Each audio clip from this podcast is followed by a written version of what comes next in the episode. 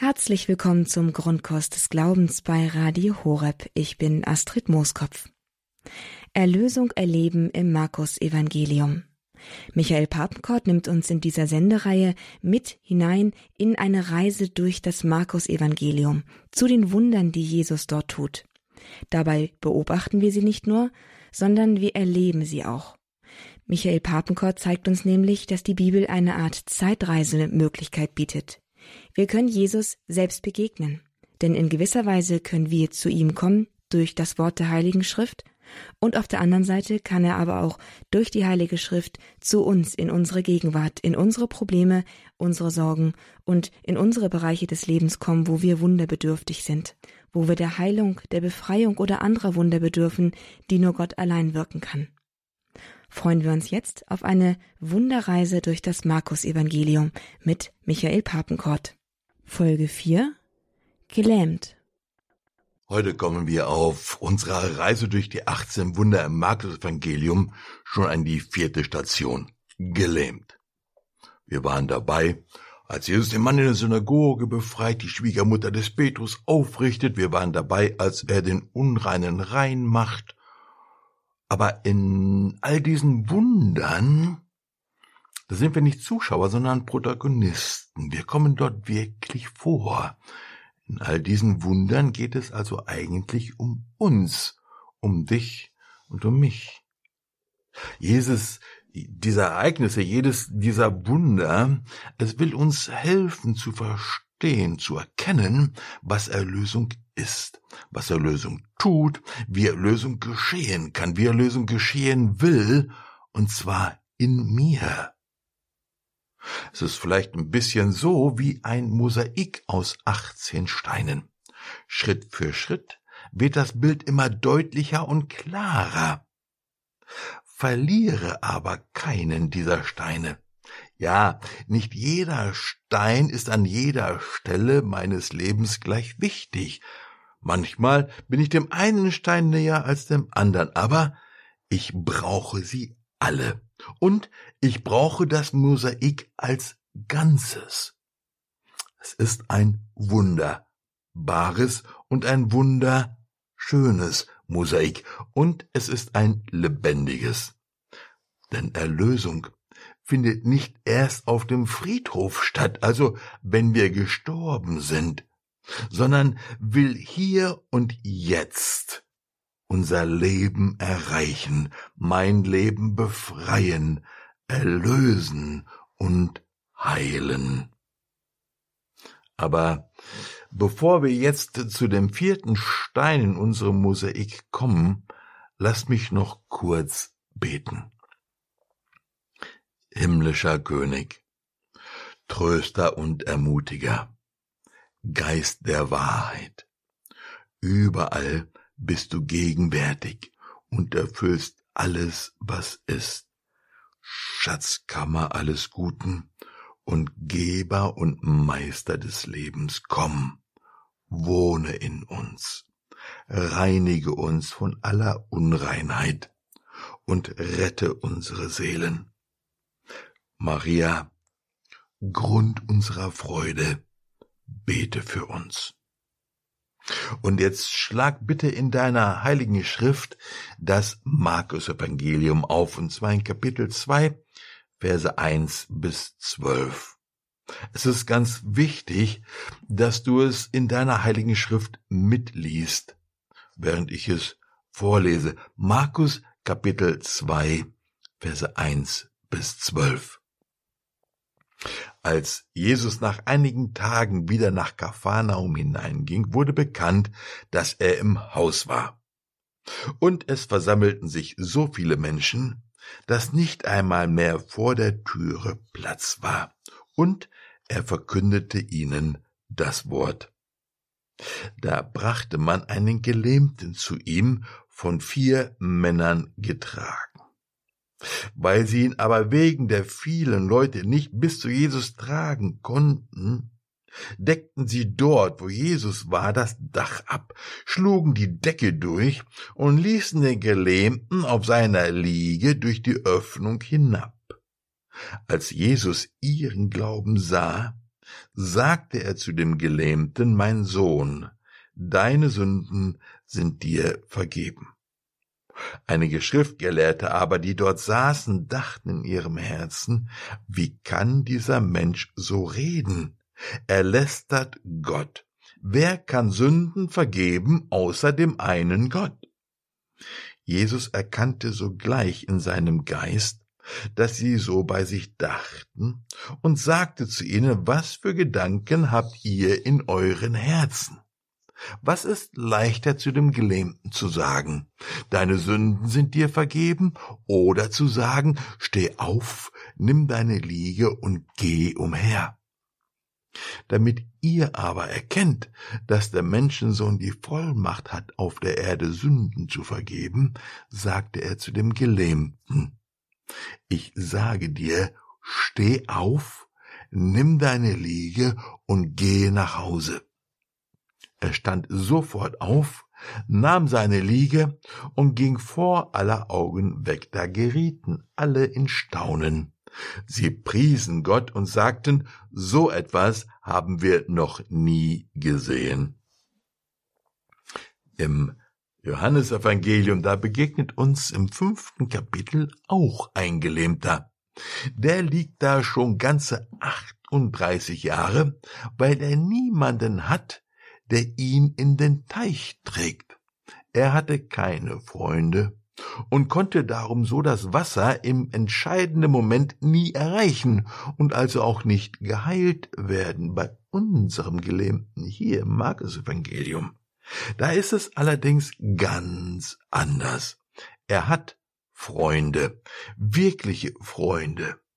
Und diese vier wirklich guten Freunde, sie sehen auf einmal eine Gelegenheit eine Möglichkeit, dass ihr Freund geheilt wird und sie ergreifen diese Gelegenheit. Aber was ist eigentlich diese Lähmung und wer ist der Gelähmte? Und das sind zwei ganz wichtige Fragen, wenn wir uns dieses Evangelium anschauen. Was ist diese Lähmung und wer ist der Gelähmte? Seit dem Sündenfall damals im Garten dort am Apfelbaum, ist der Mensch wie gelähmt. Das Gift der Schlange, da aus dem Garten Genesis 3, dieses Gift, es lähmt uns heute immer noch. Es macht es uns unmöglich, in der rechten Weise und in die richtige Richtung zu laufen. Unsere Lähmung ist eine geistliche Lähmung. Wir sind gelähmt und wir brauchen Hilfe und Heilung von Jesus. Wir sind die Gelähmten und das wissen wir eigentlich auch, gell? Eigentlich. Wenn wir zum Beispiel das Wort Gottes anschauen, wenn wir die Heilige Schrift nehmen, dann bewegen wir uns nicht dynamisch, flink und frei, sondern wir krabbeln so von einem Vers zum anderen, wir kämpfen uns eine Einsicht nach der anderen und überlegen uns dann noch, ob wir denn die Einsicht, die wir gefunden haben, überhaupt wollen, ob sie denn zu unserem Leben passt oder zu unserem Lebensentwurf. Und da sehen wir doch unsere ganze innere Verkrüppelung, gell, unser inneres Gelähmtsein. Oder wenn wir unser Beten betrachten, lebendig und frei oder eher steif und irgendwie gelähmt. Also da ist sicher noch ganz viel Luft nach oben. Oder wenn es darum geht, mit anderen über Jesus zu reden, das großartige Leben, das er uns schenkt, für andere zugänglich zu machen, da sind wir dann doch eher zurückhaltend und gelähmt. Für den anderen leben. Ja, im Prinzip schon aber nicht zu viel. Ich muss ja schließlich auch sehen, wo ich denn bleibe, gell? Mich auf den anderen hin öffnen. Ah, ich weiß ja nicht. Natürlich kannst du die Liste gerne persönlich anpassen und fortsetzen, aber wir sind die Gelähmten und wir wissen das eigentlich. Jetzt sind dann also da erstmal diese vier Freunde. Und diese vier, wollen wir uns ein bisschen genauer anschauen, weil sie am Ende noch einmal so richtig wichtig werden. Diese vier Freunde, sie haben ihren Freund so richtig lieb und sie tun etwas für ihn. Und sie treffen eine gemeinsame Entscheidung. Bei so einer Trage, da kann ja nicht einfach jeder in eine andere Richtung ziehen. Die müssen schon einig sein, in welche Richtung es denn gehen soll. Sonst wird das ja für den Gelähmten also nicht so gut, gell? Und dieser Freund, der ist für die vier wirklich wichtig. Er steht in ihrer Prioritätenliste über ihren persönlichen und geschäftlichen Belangen und auch über ihren religiösen Bedürfnissen. Schau, das waren ja vier fromme Jungs, die wären sicher auch gerne bei den anderen bei Jesus im Haus gewesen. Das konnten sie aber nicht, weil sie sich ja um ihren Freund gekümmert haben. Sie stellen also für diesen Freund so einiges zurück. Okay, sie nehmen also die Trage, packen ihren Freund da drauf und tragen ihn dann quer durch diese kleine Stadt eben zu diesem Haus, in dem Jesus ist. Ein zweiter ganz wichtiger Aspekt bei diesen vier Freunden. Sie haben Vertrauen. Und zwar Vertrauen dass etwas geschieht. Sie haben Glauben. In Vers 5 heißt es, als Jesus ihren Glauben sah. Und wenn du ein bisschen deutlicher sehen möchtest, was Glaube hier meint, dann schau bitte mal im Hebräerbrief in Kapitel 11 vorbei. Das ist nämlich ein ganzes Kapitel mit Beispielen von Leuten, die Glauben hatten und aus diesem Glauben gelebt und gehandelt haben.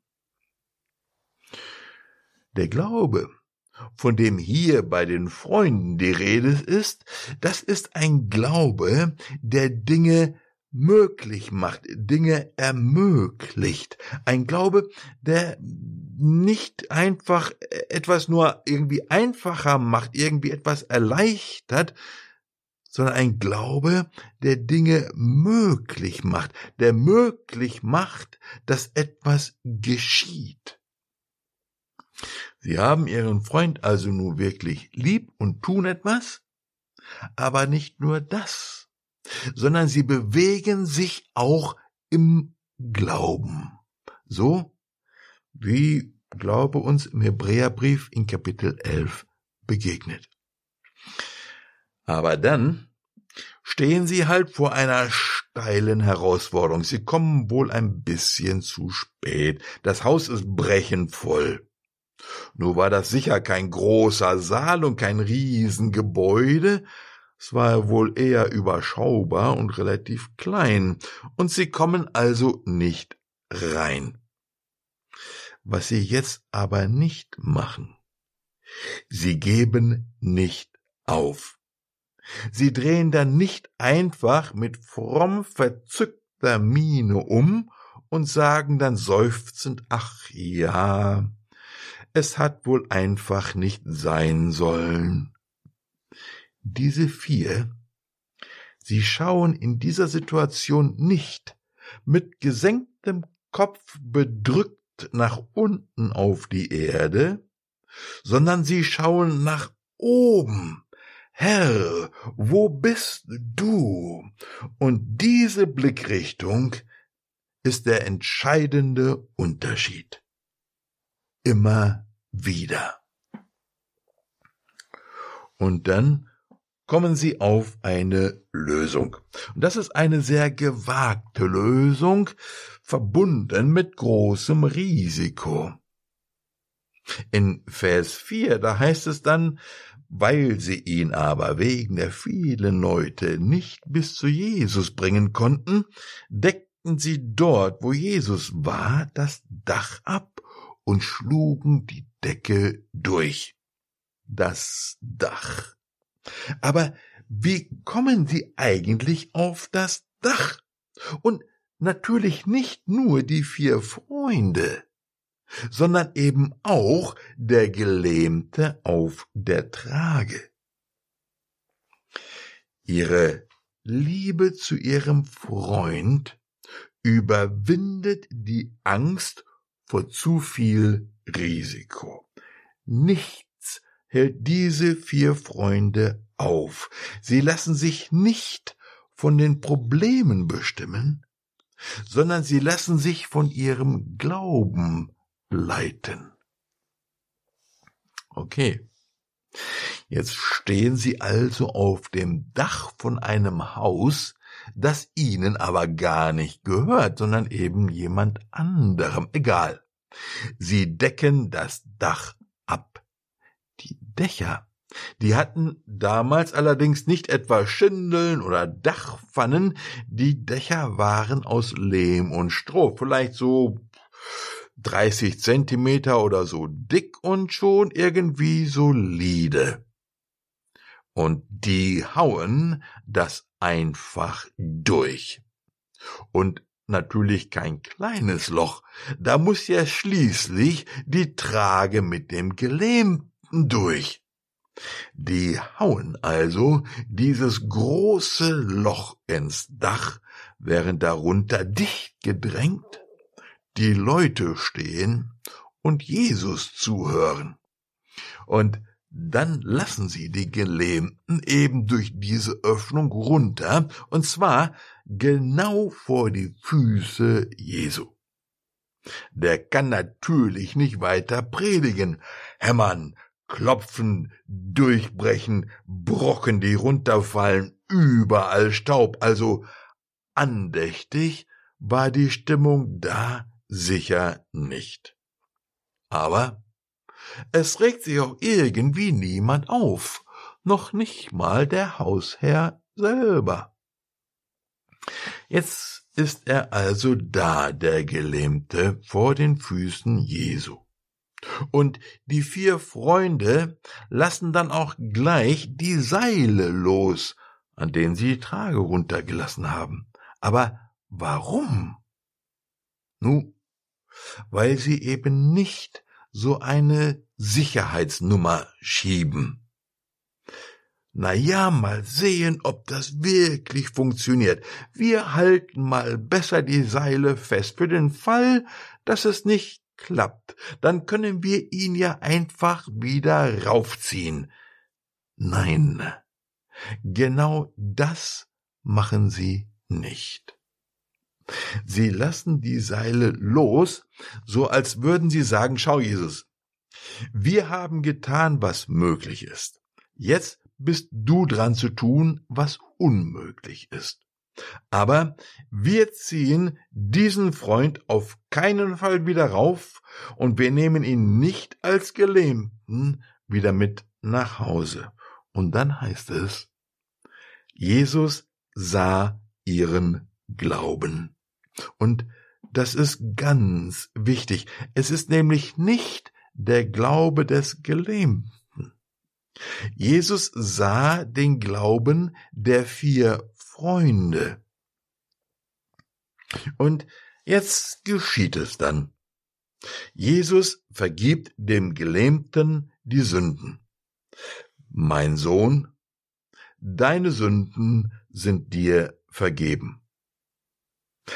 Aber er vergibt ihm nicht nur seine Sünden, sondern Jesus heilt auch die Spuren, die die Sünde hinterlassen hat.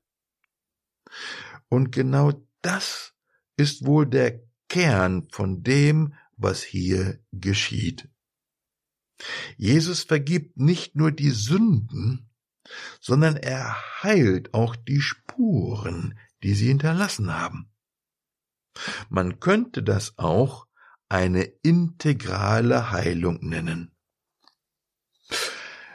Und wir schauen uns noch ein bisschen an, was das eigentlich meint. Es beginnt mit mein Sohn.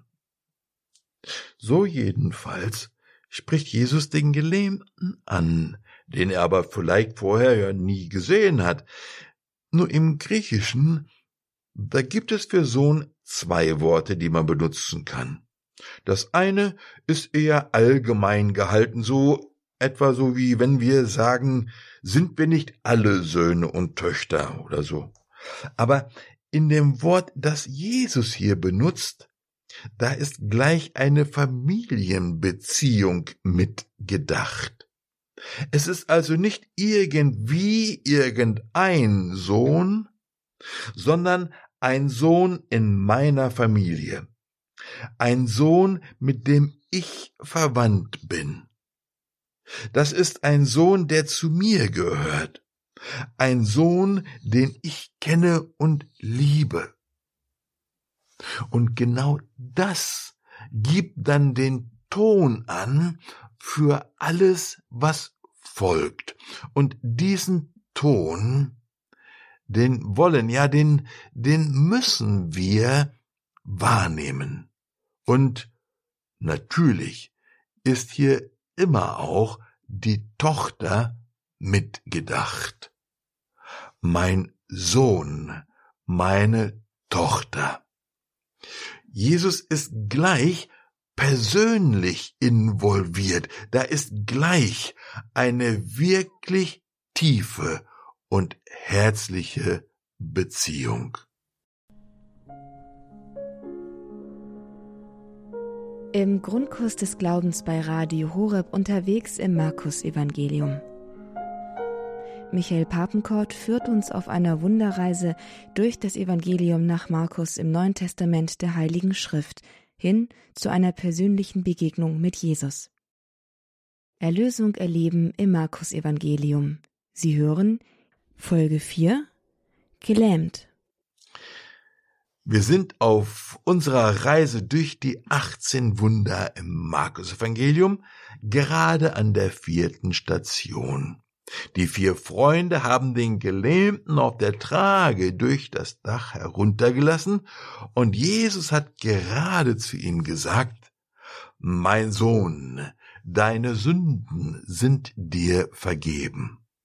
Und das überrascht uns natürlich. Zumindest hat es wohl den Gelähmten überrascht, das hatte er wohl so nicht erwartet. Der Gelähmte, er wollte doch wohl einfach nur geheilt werden. Stattdessen hört er aber, deine Sünden sind dir vergeben. Schau, was Jesus hier macht. Er geht an die Wurzel, an die Ursache, an eine tiefer liegende Lähmung, so eine Art innere Verkrüppelung. Jesus sieht anders als wir. Der Mensch, also du und ich, wir sehen, was augenscheinlich ist, der Herr aber. Er sieht nicht einfach nur, was jeder andere auch sieht, nein, der Herr sieht das Herz.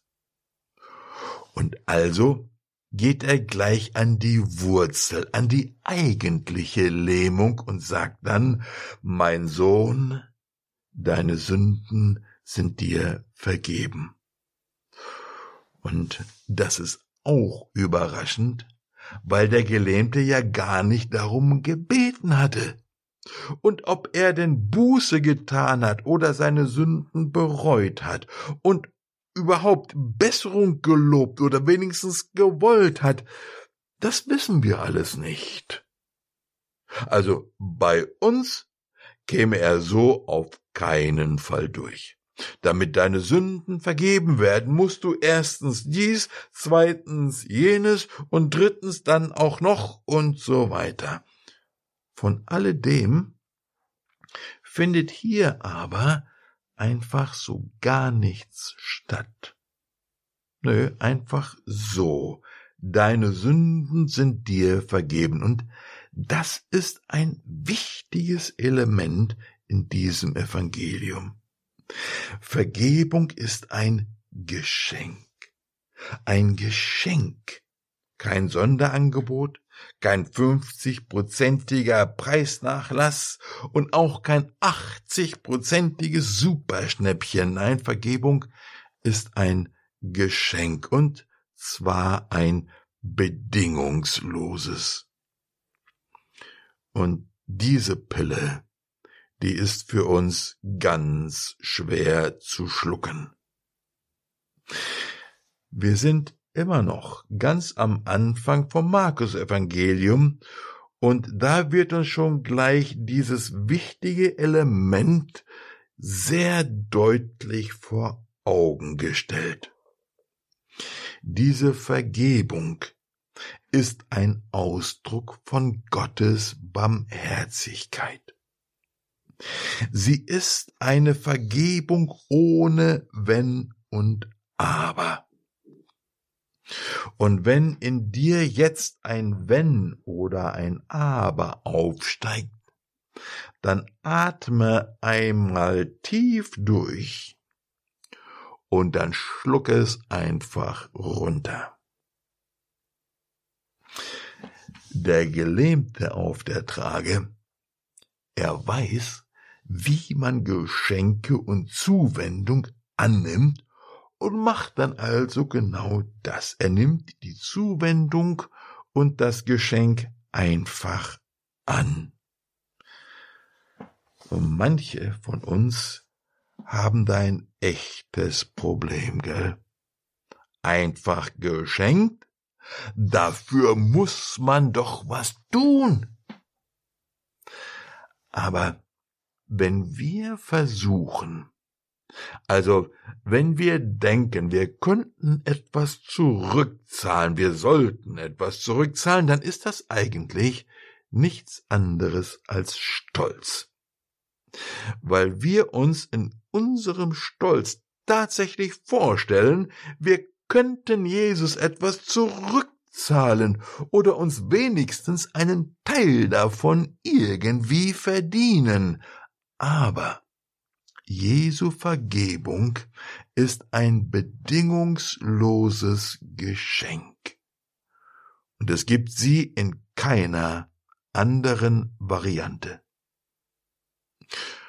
Und dann die entgegengebrachte Liebe und Zuwendung, die uns in diesem Mein Sohn begegnen möchte, die nehmen wir oft auch nicht so einfach an, sind irgendwie eher zurückhaltend, so ein bisschen misstrauisch und irgendwie ein bisschen abweisend, so wie, wie, so wie Fett das Wasser abweist. Vielleicht, weil du bestimmte Erfahrungen gemacht hast. Und diese Erfahrungen, die nennen wir dann manchmal Lebenserfahrung, gell? Und Manchmal verstärkt genau diese Lebenserfahrung aber meine Lähmungserscheinungen, gell? Naja, und dann sind da natürlich auch noch die Schriftgelehrten. Einige Schriftgelehrte aber, die dort saßen, dachten in ihrem Herzen, wie kann dieser Mensch so reden? Er lästert Gott. Wer kann Sünden vergeben, außer dem einen Gott? Und Jesus, er nimmt das natürlich wahr und fragt sie dann, Leute, was geht da eigentlich gerade in eurem Herzen so vor sich? Und dann stellt Jesus diese Frage. Was ist leichter zu dem Gelähmten zu sagen, deine Sünden sind dir vergeben?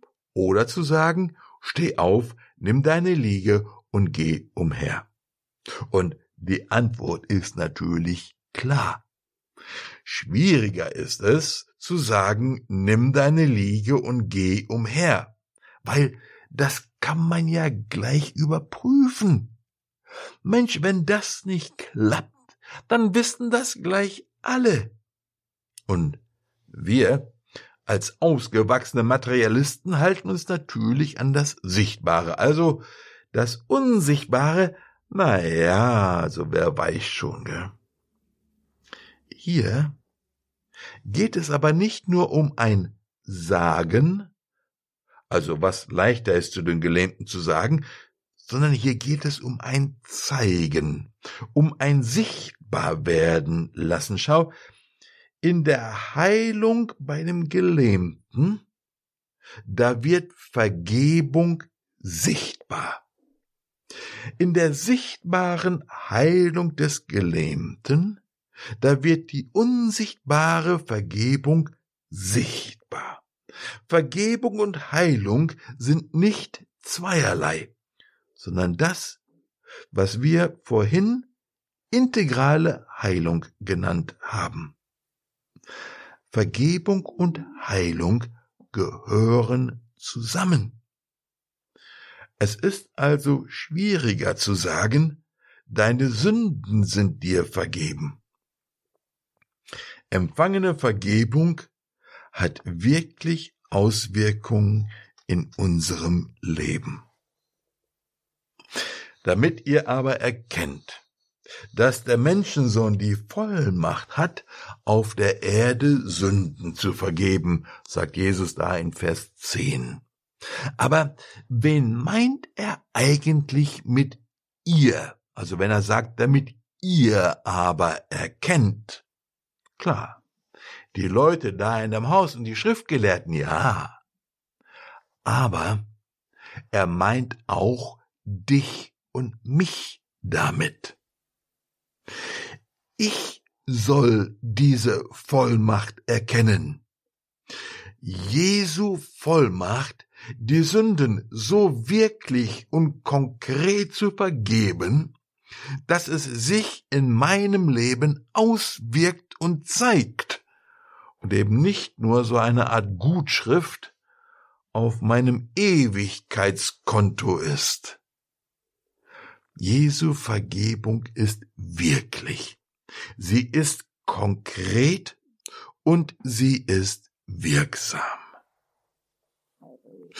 Und dann heißt es, ich sage dir, steh auf, nimm deine Liege und geh nach Hause.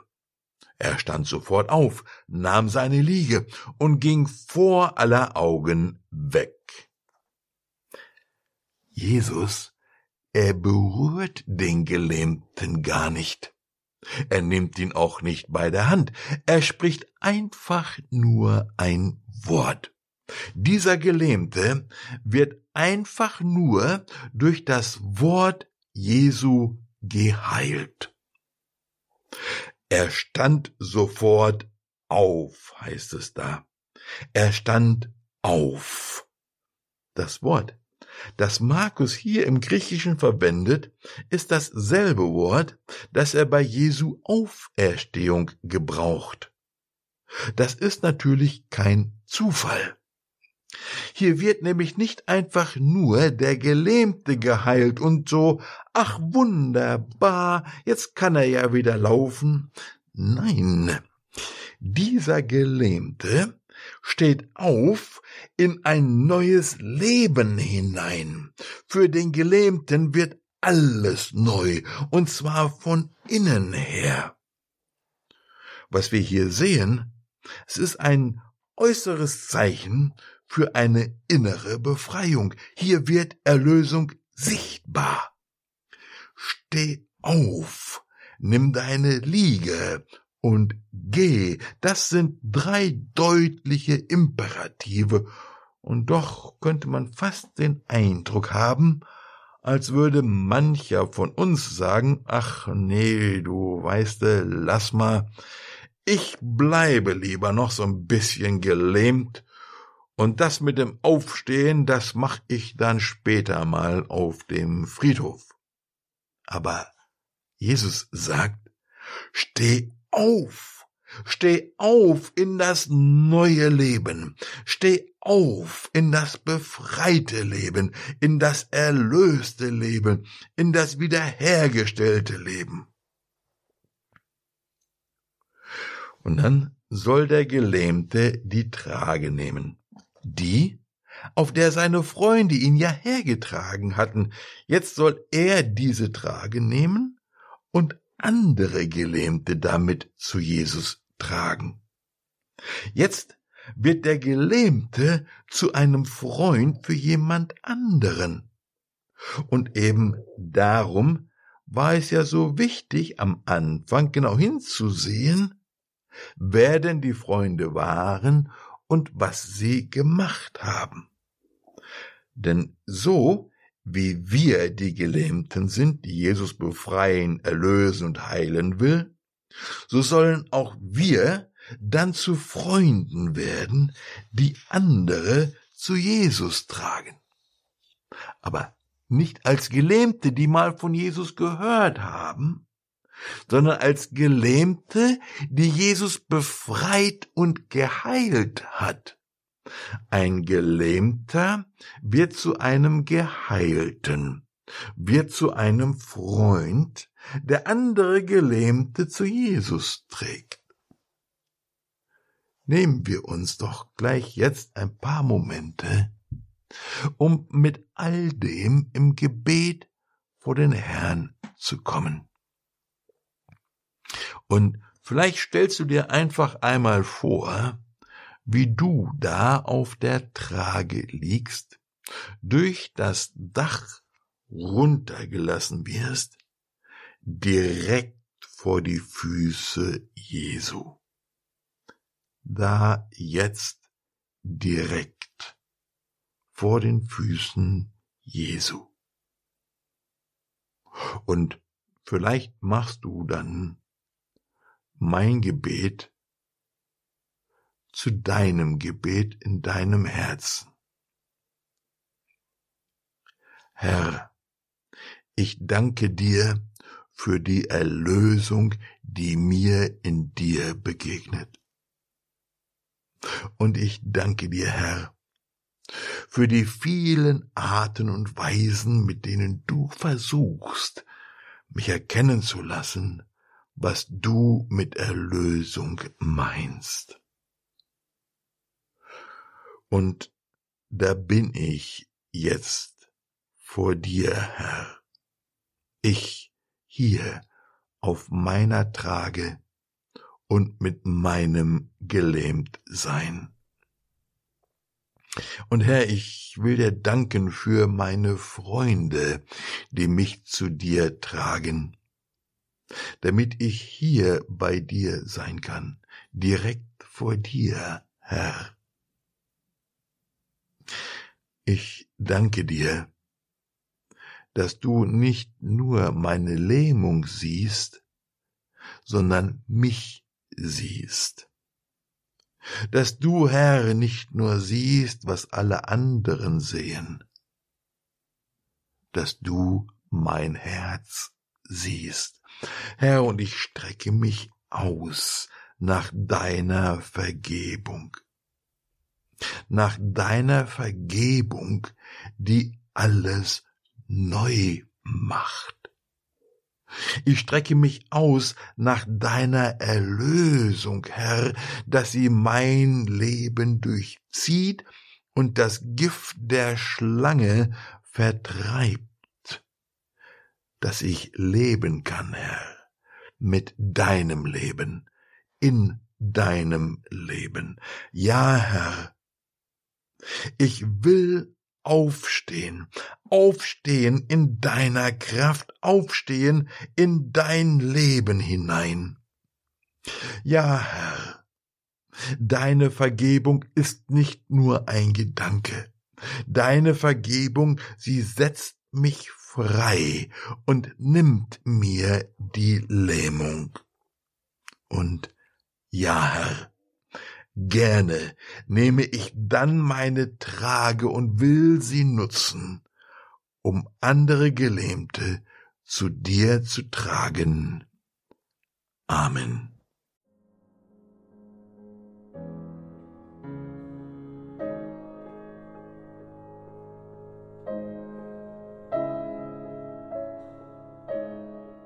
Das war die vierte Folge unserer Reihe Erlösung erleben im Markus Evangelium. Michael Papenkort nimmt uns mit auf eine Reise zu den Wundern Jesu im Markus Evangelium und zu einer persönlichen Begegnung mit ihm. Und diese Reise ist noch nicht vorbei. 18 Wunder, 18 Reiseetappen, 18 Mal Jesus begegnen. Im nächsten Monat reisen wir weiter durch das Markus Evangelium. Schalten Sie auch dann wieder ein. Erlösung erleben im Markus Evangelium mit Michael Papenkort im Grundkurs des Glaubens bei Radio Horeb. Es ist eine Reise, die es sich lohnt, auch noch einmal nachzuhören, ihr nachzureisen, wenn man vielleicht verspätet eingestiegen ist oder eine Etappe ganz verpasst hat. Alle Folgen dieser Reihe Erlösung erleben im Markus Evangelium mit Michael Papenkort finden Sie im Podcast-Angebot von Radio Horeb in der Mediathek in der Rubrik Grundkurs des Glaubens.